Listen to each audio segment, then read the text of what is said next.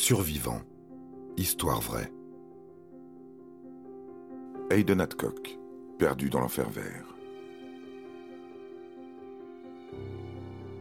Peu de personnes en Occident se souviennent à quel point la mousson de 2008 a été meurtrière pour l'Asie du Sud-Est. Un voyageur en particulier n'est pas prêt de l'oublier.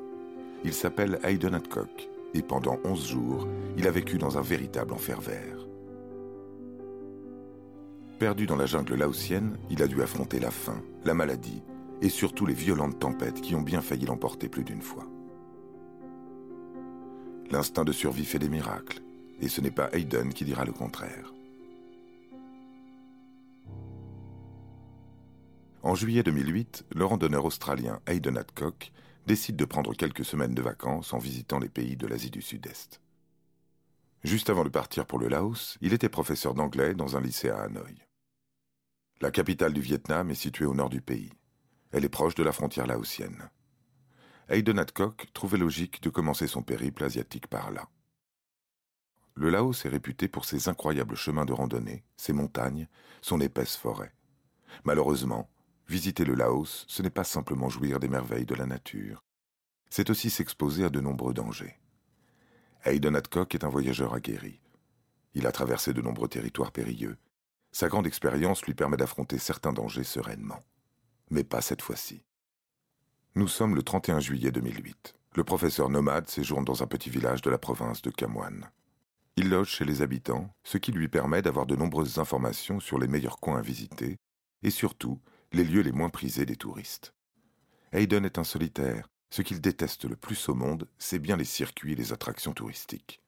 Il y a justement plusieurs chutes d'eau seulement connues des locaux. Tad Namsanam comporte de nombreuses cascades. Hayden se met en route et prévient son hôte. Une précaution qu'il prend toujours lorsqu'il part en exploration. Il atteint facilement la première cascade. Quelques heures de marche dans la jungle n'étaient pas un très grand défi. Ainsi, il se sent d'attaque pour atteindre la deuxième chute. Les choses se gâtent.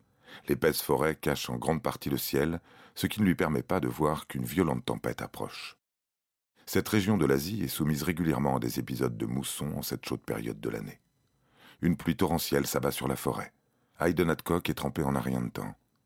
Au début, il n'est pas embêté pour autant. C'est désagréable, mais ce ne sont que de courts épisodes pluvieux. Le beau temps peut revenir d'un instant à l'autre. En attendant, Hayden cherche un lieu où s'abriter. Dans la précipitation, il ne se rend pas compte qu'il vient de s'éloigner du chemin. Très vite, l'Australien de 40 ans s'égare. Il ne reconnaît plus rien.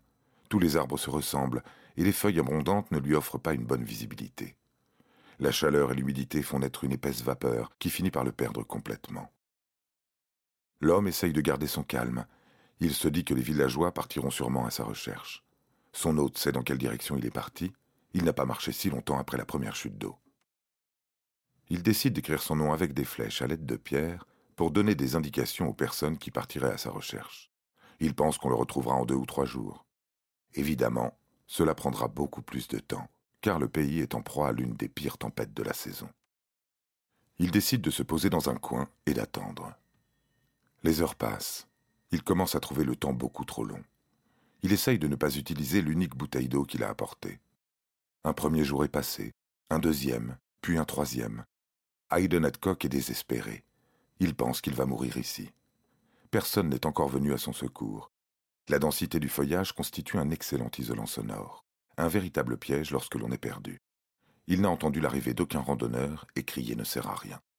De toute façon, il est bien trop épuisé. Sa bouteille d'eau est vide. Il faudra qu'il se contente de l'eau de pluie qu'il peut récolter dans les flaques de boue. Elle est mauvaise et même dangereuse pour la santé. Il est en proie à de violents maux de ventre. Ses intestins sont vides. Il n'y a rien à manger. La nuit, il se fait attaquer par les insectes. Les lézards sont très agressifs. Ils lui rongent la peau. En tentant de s'enfuir, Hayden, très faible, fait une mauvaise chute qui le paralysera pendant trois jours entiers. Pendant ce temps, il a le temps de penser à sa vie passée, à tous les moments merveilleux qu'il a vécus, et se résigne. Après tout, en 40 ans, il aura eu le temps d'avoir une belle vie. Il n'a pas de femme, pas d'enfant, mais il a une mère et des amis qui l'attendent quelque part. Il doit lutter pour rester en vie. Quelqu'un va venir le chercher, c'est sûr, Hayden Hadcock ne le sait pas. Cela fait déjà neuf jours qu'il est bloqué dans la jungle, et six jours plus tôt, son hôte et des villageois ont profité d'un moment d'accalmie pour entamer les recherches. En vain. Certains sentiers, trop boueux, étaient devenus impraticables. Après trois jours, l'homme qui l'avait hébergé a compris qu'il ne pouvait plus rien faire. De son côté, Leinster Rock, la mère de Hayden, décide de prévenir l'ambassade d'Australie pour qu'ils envoient des secours. Elle avait appris de la part d'un ami que sa femme, qui déjeunait dans la même maison d'hôte que Hayden, avait appris qu'un Australien était porté disparu. Le hasard fait bien les choses. Un hélicoptère de la Croix-Rouge locale est envoyé, et le 12 août, Hayden est repéré depuis les airs. Il faudra attendre encore 24 heures pour que le terrain soit assez favorable à un sauvetage, après une marche de plus de 4 heures à travers la jungle. Il était temps. L'Australien est terriblement affaibli, mais ses jours ne sont pas en danger. Avec l'humidité, il avait fini par contracter une pneumonie. Ses blessures étaient infectées et l'eau contaminée avait gravement abîmé son système rénal. Les médecins découvrent également une colonie d'asticots installée sous sa peau et qui se nourrissait de sa chair. Placé dans un coma artificiel, il passera les semaines suivantes dans un hôpital de Bangkok. Une bien triste façon de poursuivre son voyage. À son réveil, l'homme promet de retourner au Laos, cette fois non pas pour la marche, mais pour remercier ceux qui l'ont sauvé.